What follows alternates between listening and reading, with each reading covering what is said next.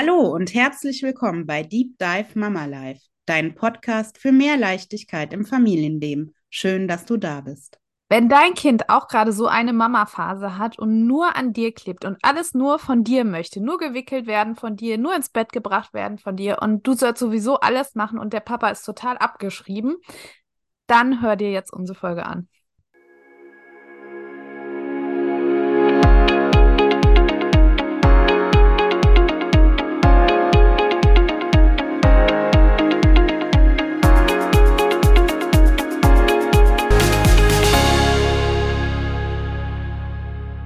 Charlotte, ich habe heute eine Frage und zwar diesmal nicht von der Mama selbst, sondern von einer Freundin der Mama, die ja das ganze Problem beobachtet und sich erhofft, dass wir da helfen können. Aha, das finde ich ja erstmal su super spannend schon mal. Und auch ein bisschen kritisch, weil ich immer denke, man sieht ja von außen immer nur ein Teil. Das muss man auf jeden Fall schon mal im Kopf behalten heute. Und dann ist auch immer die Frage, wie bringt man das dann an? Also, wenn die Freundin jetzt unsere Podcast-Folge gehört hat, wie kann sie es der Mama nahebringen, ohne der Mama halt auf die Füße zu treten dabei? Auf jeden Fall. Das Thema ist ja auch ganz oft so im Hinblick auf den Ehemann, ne? dass man bestimmte Dinge gelesen hat oder einen super Podcast gehört hat und dann sagt, Schatz, hör dir das doch mal an, dann ja. weißt du, wie es richtig geht, ne? Genau. Ja, ich schicke die immer per WhatsApp, ohne Kommentar. Sehr gut. Das ist genau das, was man auf jeden Fall nicht machen soll, Charlotte. Ja, aber ich kenne meinen Mann ja jetzt schon ein bisschen länger und auch ein bisschen besser und bei ihm weiß ich, dass das geht. Aber das stimmt, wenn man das jetzt die Freundin ist, die das hört und dann einfach per WhatsApp der Mama weiterleitet, das könnte natürlich schief gehen. Auf jeden Fall. Aber Nichtsdestotrotz nehmen wir uns dieser Frage jetzt mal an und was die Freundin oder die Mama daraus machen, ja, das ist ja denen überlassen. Genau, hm? und wenn es Beef gibt, können sie sich ja dann wieder melden. Genau, dann machen wir die nächste Episode, Teil 2. Aber jetzt erstmal die Frage. Die Frage ist, wie man mit einem Kind umgeht, das seit langer Zeit immer nur die Mama bei sich haben will. Sie kann nicht auf die Toilette oder die Badewanne oder im Urlaub mal ins Wasser gehen ohne dass er einen wahnsinnigen Schreianfall bekommt. Papa und Bruder sind beide blöd. Und auch nachts darf immer nur die Mama kommen. Er ist zweieinhalb und der Bruder ist sieben. Vielen Dank für eure Hilfe. Okay, okay. Ja, zweieinhalb will immer nur die Mama. Mhm. Nicht ungewöhnlich in dem Alter. Solche Phasen kenne ich auch, ja. Ja. Du doch bestimmt auch, Sarah, oder? Ich muss sagen, ich glaube, bei uns ist das ein bisschen anders. Ich kenne das so nicht oder mhm. wenig. Ich kenne das im, in diesem im Stillkontext natürlich. Ne? Also ja, solange ja. ich stille, ist die Fixierung auf mich größer. Ne? Das ist jetzt beim Kleinsten noch ein bisschen so. Aber ansonsten haben wir immer darauf geachtet, dass wir zum Beispiel immer abwechselnd ins Bett bringen. Von Anfang an. Ne? Oder mhm. dass der Papa genauso Dinge übernimmt wie ich. Und spätestens ab dem zweiten Kind war das auch unabdingbar. Ne, ja. Da konnte man das gar nicht mehr so machen, dass man sagt, ich bringe immer ins Bett oder ich mach, ich tröste immer, wenn das Kind äh, weint oder so etwas. Das ist dann einfach überhaupt nicht mehr machbar. Ne? Und dadurch, dass wir so schnell hintereinander die Kinder bekommen haben, war das auch eigentlich nie der Fall. Ja. Ne? Mhm. Wie ist das denn bei dir? Du hast ja jetzt nur ein Kind, oder was heißt nur, du hast ein Kind und könntest das theoretisch ja so machen, dass du sagst, mein Kind will immer nur von mir ins Bett gebracht werden, also mache ich das. Wie ja, läuft das? Genau, das ist unser Thema. ins Bett bringen. Auch momentan wieder sehr akut. Ja, meine Tochter lässt sich nur von mir ins Bett bringen, wenn ich denn da bin. Also, mhm. äh, wenn ich im Haus bin, dann muss ich das auch übernehmen.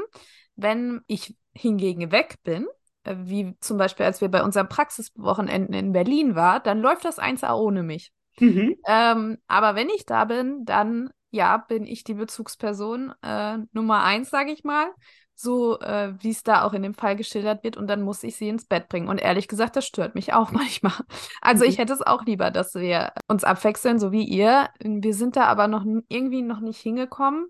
Ich glaube auch, weil äh, mein Leidensdruck im Moment nicht groß genug ist. Also der Leidensdruck muss mal immer so groß sein, dass man mehr Motivation hat, die Situation zu ändern, als sie auszusitzen. Und da bin ich momentan noch nicht. Ja, und deswegen ist das bei uns wirklich so, dass ich sie jeden Abend ins Bett bringe, zum Beispiel. Genau. Mhm. Ja, das ist spannend, weil ja bei uns das eben nie, nie so war, weil es auch nie so sein konnte, ne? Weil wir fast sofort immer das nächste Kind hatten, also jetzt dreimal hintereinander, und das dann logistisch überhaupt nicht mehr möglich war. Ne? Ja, genau. Und das zeigt auch wieder, wie individuell Familien sind, dass wir jetzt gar nicht so sagen können, macht es so und Hm. so wird es für alle passen. Es gibt keine Lösung, die für alle passen. Und deswegen können wir immer nur hier Impulse geben, die ihr ausprobieren könnt. Und dann müsst ihr einfach eure eigenen Erfahrungen machen. Oder Ja. wenn ihr nicht weiterkommt, alleine zu uns ins Coaching kommen und dann gucken wir mit euch gemeinsam. Aber es gibt nicht eine Sache, die für alle funktioniert. Ja, du hast am Anfang schon gesagt, dass das Kind auch gerade ja so mit zweieinhalb lieber die Mama will als den Papa oder die Oma oder wen auch immer. Ist grundsätzlich äh, normal und ist häufiger der Fall. Ja. Ja, genau. Ich glaube, das hat viel mit äh, einerseits mit der Autonomiephase zu tun, wo das Kind ja jetzt definitiv, also zumindest vom Alter her drin sein sollte, und auch mit dem Aspekt der Sicherheit. Also wir reden ja immer über unsere drei Grundbedürfnisse als Menschen, psychische Grundbedürfnisse, Sicherheit, Autonomie und Verbindung. Und Sicherheit ist halt das Basisgrundbedürfnis. Und gerade wenn Kinder viele neue Dinge lernen oder einen großen Entwicklungssprung machen oder zum Beispiel krank sind, dann ist es so, dass sie nochmal eine extra Portion Sicherheit benötigen, quasi, und sich die dann gerne bei ihrer ersten Bindungsperson abholen. Und dieses erste Bindungsperson ist jetzt auch gar nicht abwertend gegenüber den Vätern oder anderen Familienmitgliedern gemeint. Das ist einfach so. Also das Kind bindet sich immer an die Person am meisten, mit der es am meisten Kontakt hat. Und in den allermeisten Familien im Moment, wie wir im momentan in unserer Gesellschaft leben, ist es halt so, dass die Mutter erstmal nach der Geburt zu Hause bleibt und sich ums Kind kümmert. Wenn der Vater das übernehmen würde und die Mutter würde direkt wieder arbeiten gehen, könnte es sogar andersherum sein, dass der Vater die erste Bindungsperson wäre. Also das hängt nicht damit zusammen, dass es die Mama ist, sondern dass es halt die erste Bindungsperson ist. Genau. Also das ist gar keine Bewertung, das ist einfach Fakt, dass Ja. am Anfang, ne, es gibt die sogenannte Bindungspyramide. Genau. Und wenn das Kind klein ist, ist da oben auf der Spitze nur eine Person. Ne? Da ist wenig Platz auf der Pyramidenspitze, da passt nur eine Person rein. Das ist am Anfang in den allermeisten Fällen in unserem Kulturkreis die Mutter. Und das ist demzufolge eben auch hausgemacht. Ne?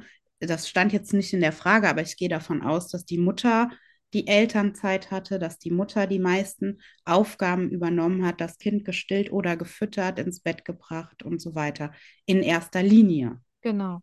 Und je älter das Kind dann wird, desto mehr wandert das quasi nach unten in der Pyramide und da sehen wir immer mehr Platz. Desto ja, da, mehr wächst die Pyramide quasi, ne? genau. Und Und desto das mehr Bindungsnetz. passen da auch rein, nebeneinander. Dann ist da nicht nur die Mutter oben in der Spitze, sondern Mutter, Vater, Oma, Opa. Und irgendwann kommen die Institutionen noch dazu, dann gibt es noch Erzieher und dann irgendwann auch das soziale Umfeld im Sinne von Freunde, Freundeskreis und so weiter, ja. Aber am Anfang gibt es eine Person, das ist meistens die Mutter und das ist daher auch einfach ein ganz, ganz normales Verhalten. Genau. Und ich glaube, was wir beide jetzt schon quasi angesprochen haben, ist, sind auch die Punkte, wo man ansetzen kann. Also es geht einmal ums Thema Sicherheit und es geht einmal ums Thema Bindungsperson. Und damit wissen wir eigentlich schon, was wir machen können. Also wir müssen dem Kind Sicherheit vermitteln. Dafür müssen wir uns fragen, warum ist das Kind vielleicht momentan unsicher? Gibt es irgendwelche Situationen, die neu sind oder ist das Kind im Schub und lernt gerade neue Dinge, sodass es einfach aus sich heraus unsicher wird, weil es keine Ahnung viel mehr Dinge wahrnehmen kann oder sich neu entdeckt. Und wir müssen die Bindungsperson, die zweite Bindungsperson in dem Fall stärken. Ja, weil also in der Frage merkt man ja schon den Leidensdruck oder ich gehe zumindest mal davon aus, dass die Freundin das auch deshalb schreibt, weil sie ja bemerkt, dass die Freundin darunter leidet, dass sie nicht alleine mal baden gehen kann oder duschen oder im äh, Freibad mal schwimmen gehen oder was das war. Das heißt, der Leidensdruck ist da und jetzt muss man schauen, was kann man tun, damit die Mutter mal duschen gehen kann. Genau, ja. Und da können wir jetzt gar nicht so viel zu sagen, weil wir ja nicht direkt mit der Mutter sprechen. Das müsste man jetzt entweder muss sie es selber rausfinden, jetzt durch unsere Impulse, oder wir müssten es in einem 1 zu 1 Gespräch nochmal weiter klären, was man da genau machen könnte. Ja, aber man kann ja auf jeden Fall, was du gesagt hast, die zweite Bindungsperson Ja. hinzuziehen. In dem Fall gehe ich mal davon aus, dass es der Vater ist und die stärken. Genau. Und wie machen wir das? Ja, wir machen das so, dass wir das nicht dann versuchen, wann es nötig ist. Ne? Mhm. Also, dass man nicht sagt, jetzt möchte ich schwimmen gehen, jetzt bist du beim Papa. Boom. Boom. Friss oder stirb. Ne? Ja. Und ja, weil dann entsteht eine Drucksituation, das muss dann jetzt funktionieren. Das Kind merkt genau, irgendwas läuft hier gerade nicht richtig, das ist anders als sonst. Die Mama geht weg, das macht die sonst ja nie. Und ähm, ich muss jetzt hier beim Papa sein. Dementsprechend ist wahrscheinlich auch so das Mindset des Vaters, der denkt, okay, jetzt habe ich das knatschende Kind hier, äh, die Mutter geht weg, super. Und Mhm. die Situation ist eben nicht so wie gewollt. Und Und wenn wir uns das noch, auf, dem- noch mal auf dem Eisberg angucken, dann wäre ja in dem Moment die Sicherheit weg. Also das Kind würde aus der Sicherheit rauskippen, die Mama ist weg, die bin zweite Bindungsperson ist ja noch nicht gestärkt in dem Moment und das Kind würde in die Unsicherheit fallen und wenn wir unsicher werden, dann wird unser Bindungssystem angesprochen, aktiviert und das heißt, das Bindungssystem zur Mama würde noch mehr aktiviert, als es vielleicht vorher in dem Moment so war. Und das Kind würde noch mehr zur Mama wollen. Also es ist quasi so eine Art Teufelskreis. Genau, das erklärt ja dann auch ne, diese Wutanfälle, die in der Frage beschrieben sind, dass das Kind Ja. richtig anfängt zu schreien. Und da merke ich übrigens auch, das ist jetzt nochmal ein neuer Aspekt raus, so ein bisschen die Angst davor, dass dieses Verhalten nicht entwicklungsgerecht ist, dass das Kind ja sich über Gebühr aufregt, ne? Diese Angst, vielleicht, das ist ein Tyrannenkind, das haben wir verzogen, das hat einen Wutanfall, nur weil man mal duschen gehen will, das kann so nicht sein. Ne? Das Ja. schwingt halt auch noch ein bisschen mit. Ja, und auch diese Kausalkette. Das ist jetzt so mit zweieinhalb. Das heißt, es wird wahrscheinlich auch nie wieder anders werden. Mhm. Obwohl Genau. das ja, ja, Oder unrealistisch wir haben jetzt schon alles falsch gemacht. Ich habe das Kind jetzt schon so sehr verwöhnt. Ne? Ist ja immer Ah, so ja. die Angst vom Verwöhnen oder so sehr an mich gebunden, dass jetzt habe ich Pech. Ne? Es bleibt jetzt für immer so. Ja, genau. Wie habt ihr denn damals die Bindung zu deinem Mann ähm, so gestärkt, dass er ja quasi die gleichwertige Bindungsperson für deine Kinder ist? Indem wir von Anfang an versucht haben, alles gleichwertig zu machen. Ne, Mhm. klar, das Stillen geht nicht. Deshalb hatte ich das ja am Anfang gesagt. Das hebt uns noch so ein bisschen ab, solange die Kinder eben gestillt werden. Aber alles andere haben wir von Anfang an versucht gleich zu machen. Ne? Das ins Bett bringen, anziehen, wickeln, spielen, Wutanfälle aushalten, trösten, tragen. Ne? Mein Mann hat auch die Kinder getragen im Tragetuch und alles so in dem Umfang gemacht, wie ich, sofern es möglich war, zeitlich. Ne? Aber wir haben versucht, da von Anfang an gar keine Unterscheidung zu treffen. Und die Kinder sind genauso auf meinen Mann fixiert wie auf mich. Ja. Ja, ich glaube, man muss einfach sehen, dass es Zeit braucht, um Bindungen aufzubauen und Kontakt. Genau. Und ähm, ja, das heißt, der Mann, der Papa müsste dann Zeit, Qualitätszeit quasi mit dem Kind verbringen. Genau. Am besten Und vielleicht auch ohne die Mama, wenn das dann möglich ist, vielleicht mal einen Ausflug machen in den Tierpark oder sowas. Ja. Genau, ein Ausflug in den Tier, also irgendwas Schönes. Ja. Fängt an mit schönen Sachen. Der Papa muss positiv konnotiert werden für das Kind. Ne? Und nicht die Notlösung sein, wenn Mama nicht da ist. Ja, genau. Ja. Ihr müsst anfangen mit, mit schönen Sachen. Ne? Der Papa isst jetzt mal das Eis mit dem Kind oder holt die super Kugelbahn raus oder was auch immer das Kind total gerne macht. Und am besten auch dann am Anfang, wenn die Mutter dabei ist. Ja, oder zumindest im gleichen Zimmer ist, ne? Genau, zumindest verfügbar ist, dass gar nicht dieser, diese Situation entsteht, Mama ist nicht da, jetzt muss ich mit Papa. Ja, genau. Positive Dinge, damit das Kind das verknüpfen kann und weiß, okay, der Papa ist ganz cool. Ne? Genau. Ja, Macht Spaß mit Papa und der ist nicht nur die zweite Geige. Also. ja. Ja, schön. Wobei es wird ja immer auch dieser Vergleich gebracht mit dem Lieblingsessen. Kennst du den? Ja, ich glaube, den haben wir auch schon mal erwähnt oder wir haben darüber so in einem Gespräch mal gesprochen. Genau. Kann sein. Ja, dass, Also- äh, dass die erste Bindungsperson quasi das Lieblingsessen des Kindes ist und es aber trotzdem nicht schlimm ist, wenn es auch mal etwas anderes zu essen gibt. Also, das darf auch so sein. Wir können auch nicht jeden Tag unser Lieblingsessen essen. Genau. Und das geht wieder in die Richtung, ne, das ein bisschen zu normalisieren. Also, dass Genau. das natürlich die Mutter bevorzugt, die erste Bindungsperson, weil die ist das Lieblingsessen. Und solange das Lieblingsessen noch auf dem Tisch steht, greift man dazu. Das ist vollkommen normal. Und ja, jetzt geht es halt daran, für die Eltern zu gucken, wie kann man den Papa schmackhaft machen? Wie kann man positive Erinnerungen, positive Verknüpfungen schaffen? Vielleicht auch ja langsam sich vorarbeiten, dass man nicht sagt, du bringst jetzt ins Bett, sondern du liest heute mal vor und ich bin auch noch dabei Ja, genau. du deckst das Kind zu oder was auch immer und äh, morgen bleibst du ein bisschen länger ne, und machst schöne Sachen und liest, singst noch ein Lied, was auch immer. Ne, dass man das so ein bisschen äh, sukzessive steigert, um dem Kind diese Sicherheit eben weiterhin zu geben.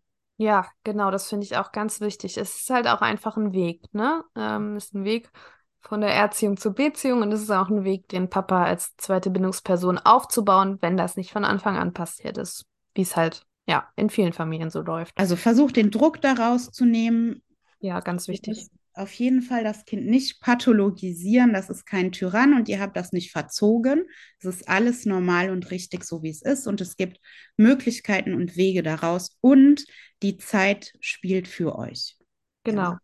Und wenn ihr gar nicht alleine weiterkommt, dann wendet ihr euch an uns und dann schauen wir da nochmal mit euch genau auf eure Situation und reden nochmal mit euch genau, was man für euch verändern könnte. Tiefer, als Ja. wir es jetzt hier können. Und wenn ihr noch eine Frage habt oder vielleicht auch eine für eine andere Mutter oder ihr seid eine Oma oder eine Tante, eine Freundin, dann beantworten wir das sehr, sehr gerne hier im Podcast. Dafür kommentiert ihr am besten direkt hier unter dem Podcast. Genau. Oder wenn ihr das nicht wollt, weil ihr lieber anonym bleiben wollt, dann schreibt uns auf Instagram oder über unsere Webseite. Die Links findet ihr alle in den Show Notes. Ja. Und wir würden uns freuen, wenn ihr dem Podcast folgt, damit ihr jede Woche informiert werdet, wenn es eine neue Folge gibt. Und ich glaube, jetzt haben wir für heute alles gesagt, oder Sarah? Wir haben alles gesagt. Es bleibt noch euch eine schöne Woche zu wünschen. Genau. Wir wünschen euch eine schöne Woche und freuen uns darauf, euch nächste Woche hier wieder zu hören. Bis, Bis dann. dann. Ciao. Ciao.